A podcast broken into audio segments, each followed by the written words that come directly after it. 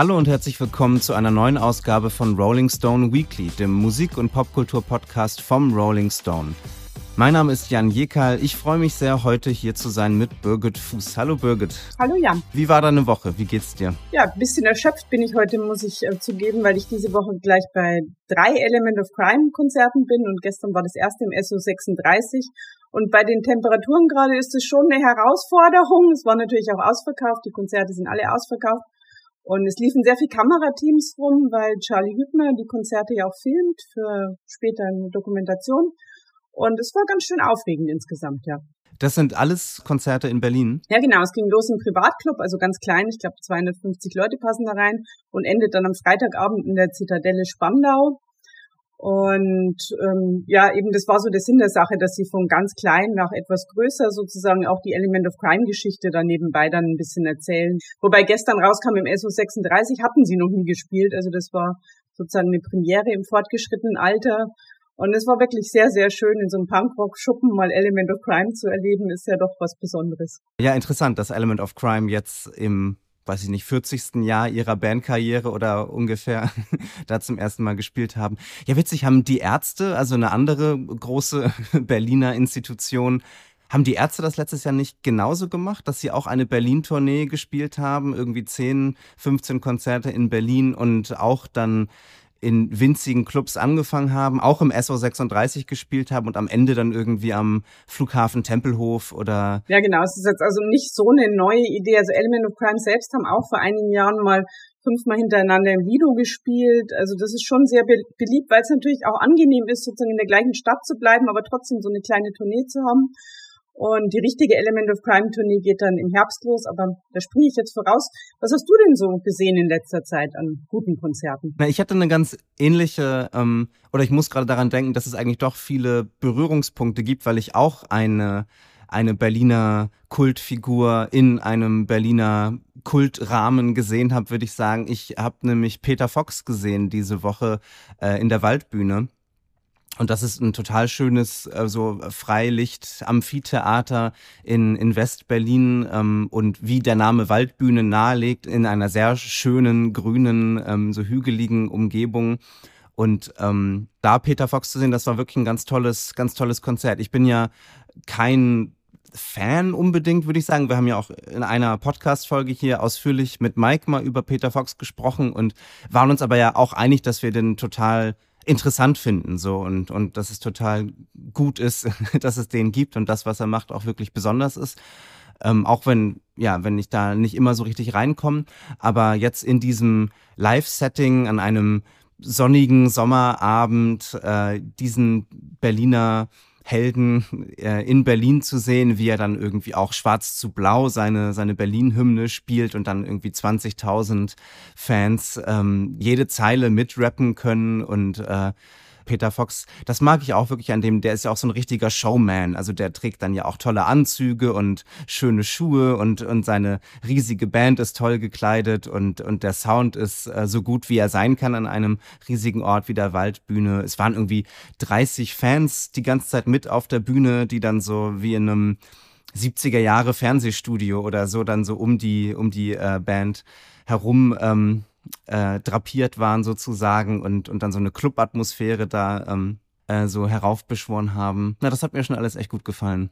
Wie war denn da so das Verhältnis? Würde mich interessieren, alte Songs zu neue Songs, weil das war was, was mich gestern bei Element of Crime nicht überrascht hat, aber was ich total schön fand. Zum einen, dass sie ganz viele neue Songs gespielt haben und dass die aber auch genauso gut ankamen wie eben, sag ich mal, die Klassiker, Geh doch hin, weißes Papier ist natürlich immer ein Highlight, aber eben, dass so viel Fokus auf den neuen Songs lag. Und ich finde, das ist ja gerade bei Leuten, die viele erfolgreiche alte Songs haben, oft nicht mehr so, sondern ist es halt so eine Greatest Hits Revue. Und wie war das bei Peter Fox? Also bei ihm ist ja die Besonderheit, dass er ja gar nicht dieses große Werk hat, sondern er hat ein Album Stadtaffe 2008 gemacht. Natürlich war er bei Seed oder ist er bei Seed und hat da ganz viel gemacht, aber es war ja eine Peter Fox Show und keine Seed Show. Er hat zwei, drei Seed Songs gespielt, aber natürlich äh, sonst nur Peter Fox.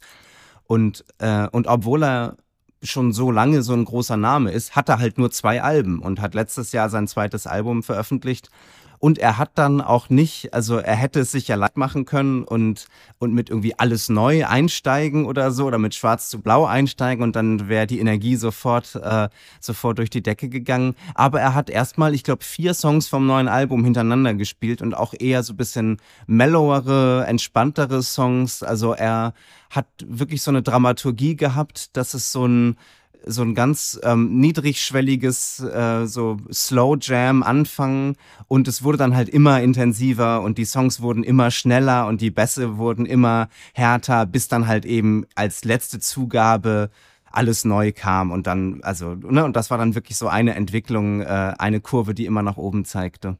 Ja, klingt auch ganz schön. Wobei ich ja finde, es ist immer ein bisschen anstrengend, äh, zur Waldbühne zu kommen und wieder zurück. Aber das ist wahrscheinlich auch meinem Alter geschuldet. Das ist für dich bestimmt kein Problem ja, ich meine, das ist, ähm, ich wohne ja im Westen in Charlottenburg und da ist es selten, dass ich mal ähm, nicht lange in den Osten fahren muss oder Richtung Osten fahren muss. Äh, und in dem Fall war es dann so, dass, dass äh, ich mich einfach aufs Fahrrad schwingen konnte und dann so nach 20 Minuten Fahrt durch einen milden Sommerabend an der Waldbühne ankam. Das äh, waren sehr ideale Bedingungen. Was sind denn so Konzerte, ähm, die du auf der Liste hast äh, für die nächsten Monate, ähm, auf die du gespannt bist, die für dich so die, die Highlights sind, die man nicht verpassen sollte? Ja, also zum momentan freue ich mich eigentlich am meisten. Im September habe ich so ein bisschen Pause, weil ich dann meine eigene kleine Lesereise mache und mir dann nicht so viel anderes anschauen werde. Im Oktober freue ich mich ähm, total auf Inhaler. Das ist ja die Band von Bonos Sohn Eli. Und äh, ich glaube, dass die live sehr gut sein können. Ich mochte das zweite Album von denen sehr und finde, die Songs sind auch eben, eigentlich sind sie schon fast für Stadion gemacht, aber ich denke auch im kleinen Astra hier in Berlin wird das bestimmt ganz gut werden. Ähm, das denke ich ist so von den ähm, Jungen, die und ähm, Weiß Blatt sind so die, auf die ich mich auf jeden Fall freue. Jetzt hast du ja eine sehr interessante Information nur so nebenbei gesagt. Du bist selbst auf Lesereise. Erzähl das doch nochmal. Was ist, was ist das für eine Lesereise und was sind so die Orte, an denen du lesen wirst? meine kleine eigene Welttournee führt durch Hamburg, Rüten, Dresden und dann im November noch nach Bayern. nee, ich mache, ich habe ja ein Buch über REM geschrieben, das im Frühjahr rausgekommen ist und da gibt's jetzt kleine, eigentlich ist ähm, Lesereise auch gar nicht richtig, sondern es ist eine Lesung mit sehr viel Musik, weil mich mein guter Freund Tom Lieber begleitet und der spielt dann REM-Songs zwischen den kleinen Passagen, die ich lese, weil ich immer persönlich finde, wenn man jetzt, sage ich mal, nicht so eine Rampensau ist wie Benjamin von Stuckrad-Barre, dann sind Lesungen immer relativ langweilig. Also ja, einer liest halt ein Buch vor, das die meisten im Publikum dann eh schon kennen, weil sie sich dafür interessieren. Und insofern bin ich sehr froh, dass mich da Tom Lieber begleitet und es dann zwischendurch eben auch die sehr schöne Musik von REM zu hören gibt. Das ist natürlich ähm, dann besonders toll und wir haben das schon einmal in Berlin gemacht und das war schön und sind auch nochmal in Berlin und ja, darauf, also der September wird ein guter Monat, hoffe ich. Was sind denn so die Konzerte, auf die du, dich freust, so im Herbst, sage ich mal? Äh, Ende August kommt Feist äh, nach, nach Berlin, die ich total mag, auch wenn ich sagen muss, mit ihren neuen Alben, also so den letzten beiden Alben, nicht so wahnsinnig viel ähm, anfangen konnte ist, ist Feist für mich immer noch eine der großen Sängerinnen unserer Zeit und ihr Album The Reminder liebe ich wirklich, wirklich sehr. Es ist eines meiner absoluten Lieblingsalben. Und ich habe sie tatsächlich noch nie live gesehen. Das war, also sie ist bei mir so eine dieser Künstlerinnen, wo es dann zufälliger, ärgerlicherweise jedes Mal so war, dass irgendwie ich nicht da war, wenn sie da war oder irgendwas ist passiert. Also ich habe sie bisher immer verpasst. Christine and the Queens Mitte September, da bin ich sehr gespannt, weil ich das neue Album richtig toll fand und, und total gespannt bin, wie Christine das dann auf die Bühne bringen wird, weil ähm, ähm, ja, weil das ja so theatralische, große Musik oder gerade dieses Album ist, aber ja auch Christines, also äh, Christine kommt ja auch vom Tanz und von der Performance und ähm, und ist ja einfach ja so eine Person, die ähm, die auf der Bühne so richtig äh, ähm, ihre definitive Form irgendwie findet ein, ich will nicht Guilty Pleasure sagen, weil Guilty Pleasure so ein blödes Konzept ist und jetzt habe ich es doch gesagt äh, und damit ruiniert. Aber Blink 182 kommen, kommen nach Berlin, so eine meiner großen Bands, als ich Teenager war. Ähm, und jetzt gerade sind sie ja wieder mal äh, in, der, in dem legendären Original-Line-Up mit Tom DeLong an der Gitarre und am Gesang. Ähm, da freue ich mich sehr drauf. Äh, Elvis Costello kommt nach Berlin, ähm, den ich auch noch nie live gesehen habe. Ähm, du hast den bestimmt schon einige Male gesehen, ne? Ja, Elvis Costello habe ich zum Glück schon ein paar Mal gesehen. Ähm, einmal hat es mir auch überhaupt nicht gefallen. Da hat er so einen komischen Käfig, in den Frauen getanzt haben. Ich glaube, das sollte irgendwie ironisch sein, ähm, war aber irgendwie beknackt. Aber auch ganz tolle Konzerte von ihm schon gesehen. Deswegen bin ich ganz froh, dass ich ihn schon ein paar Mal gesehen habe, weil am 20. September ist er hier in Berlin und da spielt ausgerechnet der eben schon erwähnte Tom Lee war auch hier in Berlin. Und dann gehe ich zu Tom und Elvis hol, hebe ich mir dann fürs nächste Mal. Ah, ja. ja, er spielt ja ähm, mit seinem Pianisten und Keyboarder Steve Naiv, ähm, also geht auf so eine Special Tour, kann man sagen, wo er seine Songs dann in einem ähm, ja reduzierten, minimalistischen Gewand spielt, dann nur mit Klavierbegleitung und er selbst spielt wahrscheinlich ein bisschen Gitarre hier und da. Was glaube ich auch wirklich nicht, also nicht, nicht zu unterschätzen ist oder man nicht verpassen sollte, sind die Hives, die jetzt wieder äh, zurück sind und die ein Album gemacht haben. Ihr erstes neues Album seit zehn Jahren ungefähr. Ähm, was finde ich auch ziemlich gelungen ist. So, das war für mich eine der großen Überraschungen jetzt so dieser letzten Wochen, weil ich jetzt wirklich nicht auf ein neues Hives-Album gewartet habe und wahrscheinlich wenig Leute auf ein neues Hives-Album gewartet haben. Weiß nicht, ist vielleicht eine gemeine Unterstellung. Ähm, und das aber richtig gut geworden ist und ein richtig temporeiches, also natürlich temporeich und natürlich äh, sehr rockig, aber auch ein sehr, also es sind wirklich gute Riffs und gute Melodien und es ist toll produziert.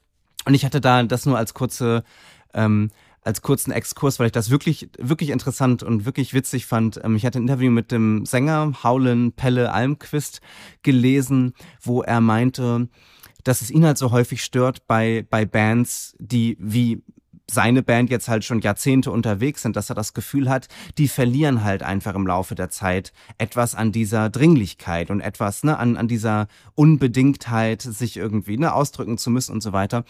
Und die haben das dann halt gelöst, äh, die Hives haben das mit ihrem neuen Album so gelöst, dass sie praktisch die Bedingungen simuliert haben, als, als handelte es sich um ein Debütalbum. Also sie haben nur drei oder vier Tage Studiozeit gehabt. Also sie haben so getan, als hätten sie nicht das Geld, sich in ein Studio zu mieten, sondern haben dann wirklich nur drei, vier Tage in einem Studio gehabt und dann halt die Wochen davor alles geprobt. Also so wie es halt eine junge Band machen würde, die es sich nicht leisten kann, ins Studio zu gehen, alles selbst im Proberaum machen, dann wirklich so richtig tight sein, alles so durchspielen, bis es total sitzt und dann im Studio einfach ein Take pro Song sozusagen, das so durchzuballern. Das fand ich eine ziemlich tolle, einen ziemlich tollen Ansatz. Und das ist ja auch nicht so weit weg von dem Ansatz äh, des Albums, über das wir heute sprechen. Kommen wir nun zum Album der Woche. Echo the Diamond von Margaret Glasby. Margaret Glasby ähm, kommt aus Kalifornien, aus, aus Nordkalifornien in Sacramento geboren, ähm, ist dann in einer recht so kleinen Stadt äh, im Landesinneren aufgewachsen ähm, und kommt aus einer äh, Familie von Gitarristen. Also sie hat, sie hat das mal im Interview erzählt, dass eigentlich alle in ihrer Familie immer Gitarre gespielt haben und alle äh, konnten Gitarre spielen und, und sie ist auch äh, eine fantastische Gitarristin. Also sie ähm, hat einen ganz, ganz tollen Stil, ähm, der, ähm, ja, den man vielleicht so ein bisschen als so Blues, Country, Alternative Rock äh, Mischung bezeichnen könnte. Werden wir gleich noch ein bisschen ausführlicher drauf eingehen.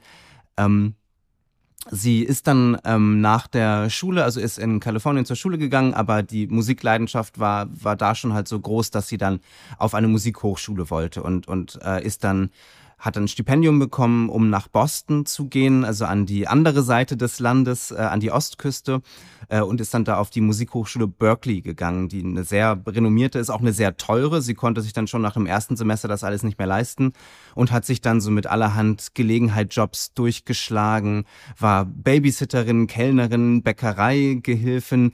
Ähm, das das sage ich nur, weil ich finde, dass, dass so ein bisschen diese hardworking Attitude sich auch in ihrer Musik zeigt. So, ich finde, da, da ist eine Realness, da ist sowas Unsentimentales in ihrer Haltung. Also man hat das Gefühl, sie ist eine Musikerin, die auch wirklich ihre ähm, ihre Lehrjahre hinter sich hat, so also äh, lange lange Jahre, die sie in Pubs und Clubs gespielt hat.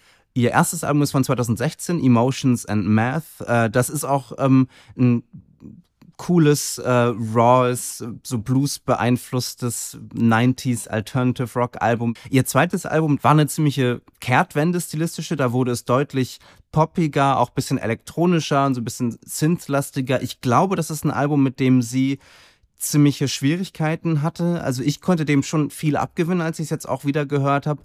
Aber ähm, es, es macht den Eindruck, als ob sie damit gar nicht so happy war. Und jetzt ihr neues Album, Echo the Diamond, ähm, Birgit, das ist ja wieder eine ziemliche Rückbesinnung auf ihre ganz, ganz äh, direkten Qualitäten, würde ich sagen. Ne? Was mich bei dem Album gleich so begeistert hat, ist, wie es schon anfängt. Also es fängt ja mit dieser krassen Gitarre an und dann fängt sie an zu singen und es ist so unglaublich stark und ich finde viele von diesen, also gerade weiblichen Singer-Songwriterinnen sind, es ist manchmal immer so ein bisschen wie ein Kollege sagt, hauchi hauchi, also so ein bisschen zu, mir zu zart oft und denke mir so, Mensch, ihr könnt doch auch mal ein bisschen, ähm, ja, draufhauen. Und ich finde, dieses Album ist wirklich richtig stark und auch wie sie Gitarre spielt, ist so ähm, kraftvoll das hat mich sofort vom ersten Song an begeistert. Du ähm, hast sie ja vorgeschlagen für diese Folge. Ähm, wie ist denn deine, ähm, so deine Geschichte mit ihr? Ist das das erste Album von ihr, das du so toll findest, oder bist du schon länger Fan? ich habe praktisch gar keine Geschichte mit ihr. Also ich kenne die ersten beiden Alben, ich fand die auch sehr in Ordnung. Also dachte mir so, ja, kann man mal weiter verfolgen, ne? so wie man das oft macht. Weil ich höre ja wahnsinnig viel. Ich mache ja beim Rolling Stone den Plattenteil und ich höre jeden Tag so viel Platten und ich fand schon ähm, gerade das zweite Album, Devotion, sind ziemlich gut. Aber irgendwas hat mir noch gefehlt und ich kann jetzt im Nachhinein gar nicht so richtig sagen, was, aber ich finde einfach, dass diesmal die Songs noch viel stärker sind. Und ich finde, dass sie auch ihre Stimme jetzt so gefunden hat. Also ich mag nicht so gern diesen Klischeesatz, sie ist jetzt ganz bei sich, aber man hat doch das Gefühl, dass sie jetzt genau weiß, wer sie ist, ähm, was sie will. Und wenn sie erzählt, dass die meisten von diesen Songs wirklich in einem Take aufgenommen sind, dann finde ich das unglaublich. Also es ist wirklich sehr, sehr gut. Ja, ja, das, das zeichnet das Album wirklich total aus, dass es so einen Live-Sound hat, dass es, äh, dass es eine Band in einem Raum ist, die, äh, die auch alles live einspielt. Ähm, ja, die von so dem Zusammenspiel der verschiedenen MusikerInnen lebt. Also es gibt ein, eine tolle Rhythmusgruppe hier, finde ich. Also einen tollen Drummer, Dave King heißt er, und einen Bassisten, Chris Morrissey. Also beides wirklich super Musiker, die ähm, dann so die Basis liefern für ihre Kunst. Also sie ist wirklich eine, wie du gesagt hast, eine, eine ganz tolle Gitarristin. Ich mag auch den, ähm, also ich finde bei, bei, bei Gitarren, mir ist häufig so der Gitarren Tone so total wichtig. Also so der, der Sound, also welcher Verstärker wird genutzt, wie ist der eingestellt, welche Effektgeräte oder so. Und, ähm, und ich finde, dass sie einen total coolen Gitarrenton hat, weil äh, sie ist ja, sie spielt E-Gitarre, sie hat eine, eine Telecaster, die auch auf dem, äh, auf dem Cover äh, zu sehen ist. Also man sieht sie auf dem Cover, wie sie die Gitarre umgeschwungen hat.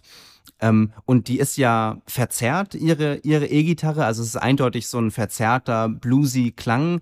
Aber, aber sie ist halt eben nicht all the way distorted oder so. Da ist halt immer noch genug Klarheit in dem Klang. Und sie spielt ja auch wirklich häufig dann Akkorde und also, also ihre, ihre Riffs bestehen ja nicht unbedingt aus irgendwie so Power-Akkorden oder aus jetzt so heftig verzerrten Melodien oder so, sondern, sondern das ist ja auch sehr groovy und dann spielt sie ihre auch häufig so ein bisschen jazzy Akkorde, die dann aber auch so eine, so eine Edge haben, so eine Roughness haben, weil das dann eben durch diese so ein bisschen verzerrte, äh, durch diesen verzerrten Klang dann so geht. Das Erstaunliche an dem Album ist ja, es ist ja co-produziert ähm, von ihrem Partner Julian Large. Ich habe übrigens extra nachgeguckt, wie man ihn ausspricht. Ja, man spricht ihn Julian Large aus. Und das ist ja einer der ich würde sagen, momentan besten Gitarristen überhaupt. Es ist ein Wahnsinnsgitarrist. Und allein auch ähm, dieses Selbstbewusstsein, diesen Mann sozusagen im Studio stehen zu haben und zu sagen, die Gitarren spiele ich trotzdem alle selbst, ist ja auch faszinierend. Also ich habe die Credits angeguckt. Ich glaube, er spielt selbst nicht. Also er hat es wirklich nur in Anführungszeichen co-produziert. Und das hat mir dann irgendwie gefallen. Habe ich mir gedacht, das ist schon toll, wenn man Julian Larsch im Studio hat und sagt, aber Schatz, die Gitarren, da kümmere ich mich drum. Ja, ich finde das total, ähm, was du vorhin meintest, dass sie jetzt in Anführungszeichen so bei sich sei. Ähm, da hatte ich auch äh, ein, ein Interview mit ihr gelesen, wo ich finde, dass sie das total schön beschrieben hat. Das hat sie mit dem Paste Magazine geführt vor, vor einigen Wochen, wo sie so meinte, ähm, also ein Satz, den sie gesagt hat, war, climbing uphill doesn't always equate to things being good. Also nur weil man, ne, man muss sich nicht richtig krass anstrengen und super ambitioniert versuchen, etwas total irgendwie etwas zu machen, was total out there ist, um irgendwie gut zu sein, sondern manchmal ist es genau das Richtige, sich auf das zu konzentrieren, was so der natürliche Instinkt ist und die natürliche Intuition ist und darauf zu vertrauen, dass das eben genau das genau das Wertvolle dann ist. Sie meint dann eben auch so, das, was auf dieser Platte ist, das ist das Natürlichste, was ich dir zeigen kann. Das ist genau die Musik, die aus mir herauskommt. Und das ist für mich eine der großen Qualitäten dieser Platte, dass ich finde, dass sie diese, dass sie diese Haltung, dieses Gefühl halt wirklich transportiert und hat das Gefühl, da ist eine Künstlerin in einem Raum mit zwei anderen Musikerinnen, spielt Gitarre, singt und das ist, das ist ein, ein total unverfälschter, echter Ausdruck ihrer, ihres Inneren. Ja, ich finde, das trifft es genau. Also das ist auch das, was mir an dem Album so gut gefällt, dass es sehr selbstbewusst ist und sehr genau weiß, was es will, aber es ist überhaupt nicht angestrengt. Also es wirkt nicht bemüht, es wirkt nicht so wie, jetzt zeige ich es euch aber mal, sondern sie stellt halt einfach alles aus, was sie kann. Und aber auf so eine fast entspannte Art und Weise. Also ich finde auch zum Beispiel in dem Song Female Brain kommt das ganz gut raus. Female Brain ist ja ja, ich finde auch ein bisschen lustiger Song, wo es halt einfach darum geht, ja, was das weibliche Gehirn alles so kann und im Prinzip der Ratschlag, den sie ja gibt, ich glaube nicht nur Männern, sondern allen Menschen ist, don't be a dick. Und ich finde, es ist immer ein guter Ratschlag. Es ist ja auch einer der Haupttipps ähm, von meiner Lieblingsfeministin Caitlin Moran. An die hat mich das erinnert. Die hat immer gesagt, es gibt eigentlich nicht sehr viel Regeln im Feminismus. Die Hauptregel ist don't be a dick. Und ich finde, das ist ein guter Satz. Je häufiger ich das Album gehört habe, desto, desto mehr bin ich dann doch immer bei Irish Goodbye hängen geblieben, den du, glaube ich, auch sehr magst. Ne? Und das ist, also ich finde, man kann bei dem Album so ein bisschen erkennen, ich habe das Gefühl, dass es sehr bewusst, ähm, die, die Reihenfolge der Tracks ist sehr bewusst gewählt, dass es eigentlich mit recht toughem Rock anfängt und über die zehn Tracks ähm, dann immer, ähm, es wird immer, immer, immer melancholischer, immer brüchiger. Ähm, also das ist keine sozusagen ganz klare, straighte Linie, aber es gibt schon, würde ich sagen, die Tendenz, dass so die, die eher melancholischen, introspektiven Lieder äh, sich dann eher in der zweiten Hälfte des Albums befinden, wo dann auch mal eine Akustikgitarre rausgeholt wird.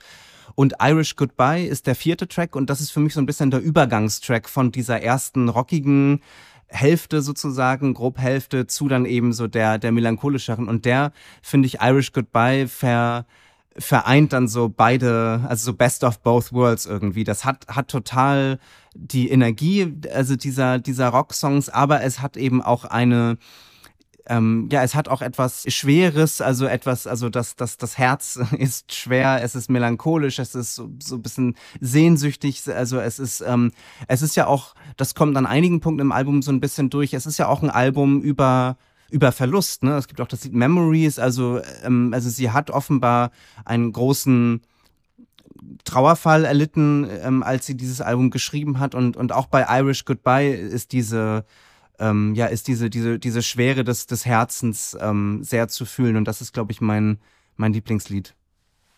Ja, bei mir auch besonders gefallen hat, dass ich wieder was gelernt habe, denn ich wusste nicht, dass ähm, was ein Irish Goodbye ist, dass es im Prinzip das gleiche ist, was wir hier in Deutschland polnischen Abgang nennen. Also wenn man sich einfach sozusagen von der Party verabschiedet, ohne Tschüss zu sagen, weil man die Gastgeber nicht stören will oder weil man keinen großen ähm, Aufwand betreiben will und einfach sich ähm, sozusagen dezent zurückziehen möchte. Und da muss ich wieder lachen, weil es gibt so viel so, das finde ich in Europa eigentlich schon, schon schön, dass es so viel so länderspezifische Ausdrücke gibt. Also so wie es ja auch zum Beispiel in England heißt, it sounds Greek to me, während wir sagen, es kommt mir Spanisch vor.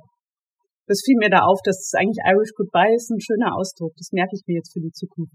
Und ist ein super Song, da hast du natürlich total recht, ist ein großartiger Song. Der nächste übrigens auch, I didn't think so. Also das ist schon wirklich, man kommt von einem guten Song zum nächsten, finde ich. Und auch, es stimmt klar, es wird hinten raus so ein bisschen ähm, ruhiger, aber das ist auch schön. Also ich finde, es ist auch erstaunlich, sich so eine Songreihenfolge so festzulegen, weil oft kommt sonst ja hinten raus nochmal irgend so ein Hammer und hier kommt am Ende nochmal so ein ziemlich nachdenklicher Song und das mag ich gern.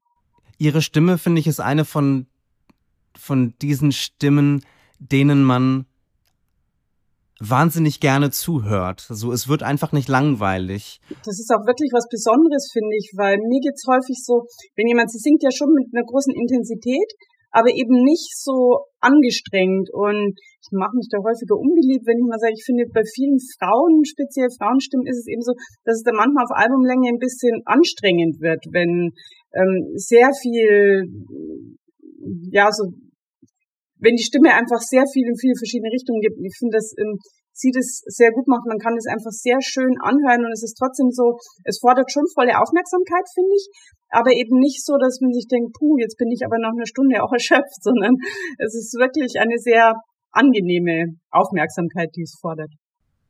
Wie viele Sterne würdest du im Album geben? Ich habe überlegt, ob ich viereinhalb geben soll. Ich würde jetzt aber trotzdem bei vier bleiben, weil ich ja immer so streng bin und finde, es muss immer noch Luft nach oben sein. Und das kann sie dann mit dem nächsten Album hoffe ich, wird es vielleicht sogar ein fünf Sterne an. ja, ich würde ich würd ja auch vier geben. Es, ähm, ja, ich, also offensichtlich kann ich dem Album sehr viel abgewinnen und, und habe das ja ausgeführt. Es, ich muss sagen, also Female Brain, den du genannt hast, den mag ich irgendwie nicht. Also der, das ist für mich ein, einer der, also für mich ist das der, der schwächste Track des Albums und das ist vielleicht so einer der wenigen Tracks ähm, oder vielleicht sogar der einzige Track, wo dieses Konzept für mich nicht so ganz zusammengeht. Also dieses Konzept von wir gehen ins Studio und äh, nehmen den ersten Take oder, oder, oder schneiden sogar die Probe mit. In dem Fall habe ich gelesen, war es wirklich die Probe. Also sie haben einfach nur mal geguckt, irgendwie, okay, haben wir den Song, wissen wir alle, was wir machen müssen und okay, nehmen wir die Probe einfach schon mal mit auf und haben dann das einfach als, äh, als Master genommen. so Und das, ähm, ja, in dem Fall ist mir das irgendwie noch ein bisschen zu un ungeformt irgendwie. Ähm, ja, für mich ist es eine, eine sehr, sehr solide Vier-Sterne-Platte. Und ähm, ja, ich freue mich sehr, dass du, dass du sie vorgeschlagen hast für, für diese Folge. Ähm, ich, das ist ein Album, das ich sonst vielleicht übersehen hätte und, ähm, und das wäre sehr schade gewesen. Also ja, wirklich eine tolle, tolle Platte. Ja, das freut mich besonders, denn das ist ja eigentlich immer der Wunsch, den man hat als Musikredakteurin, dass man Leuten noch was nahebringt, was sie vielleicht sonst übersehen hätten. Insofern würde ich sagen, habe ich diese Woche schon mein Arbeitsziel erreicht. ja, und, und vielleicht äh, gibt es jetzt ja auch einige Leute da draußen, äh, die auf Margaret Glasby gestoßen sind, die, die vorher nicht von ihr wussten und jetzt vielleicht äh, Lust haben, da mal ein bisschen einzusteigen.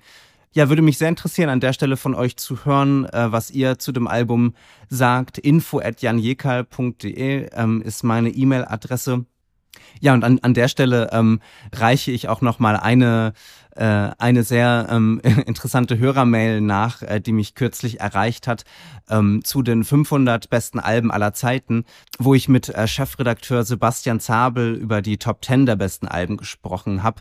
Und da hat Linus aus Oldenburg äh, nochmal ähm, angemerkt, äh, eine sehr nerdige Anmerkung hätte ich noch, schreibt er. Sebastian verwendet in der Sendung mehrfach den Begriff Yachtrock, unter anderem in Verbindung mit Fleetwood Mac, der Begriff ist meines Erachtens aber nicht so einfach mit Softrock gleichzusetzen. Der Erfinder des Begriffs Yachtrock jedenfalls würde Rumors nicht als solchen bezeichnen.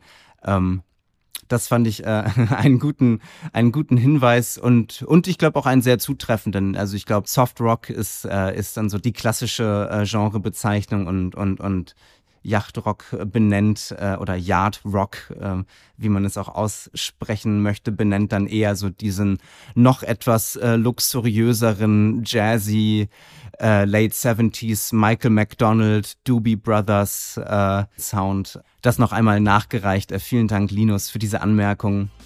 Ja, also äh, nochmal schreibt, schreibt mir gerne info at. Wir freuen uns, wenn ihr diesen Podcast abonniert, wenn ihr uns fünf Sterne gebt, äh, wenn ihr Leuten davon erzählt, wenn euch gefällt, was wir hier machen. Abonniert gerne unsere Playlist bei Spotify Rolling Stone Weekly. Da werden wir jetzt auch unsere Lieblingstracks von Margaret Glasby aufnehmen, also äh, Female Brain und äh, Irish Goodbye, Birgits Lieblingslied und mein Lieblingslied vom Album und noch ein, zwei andere.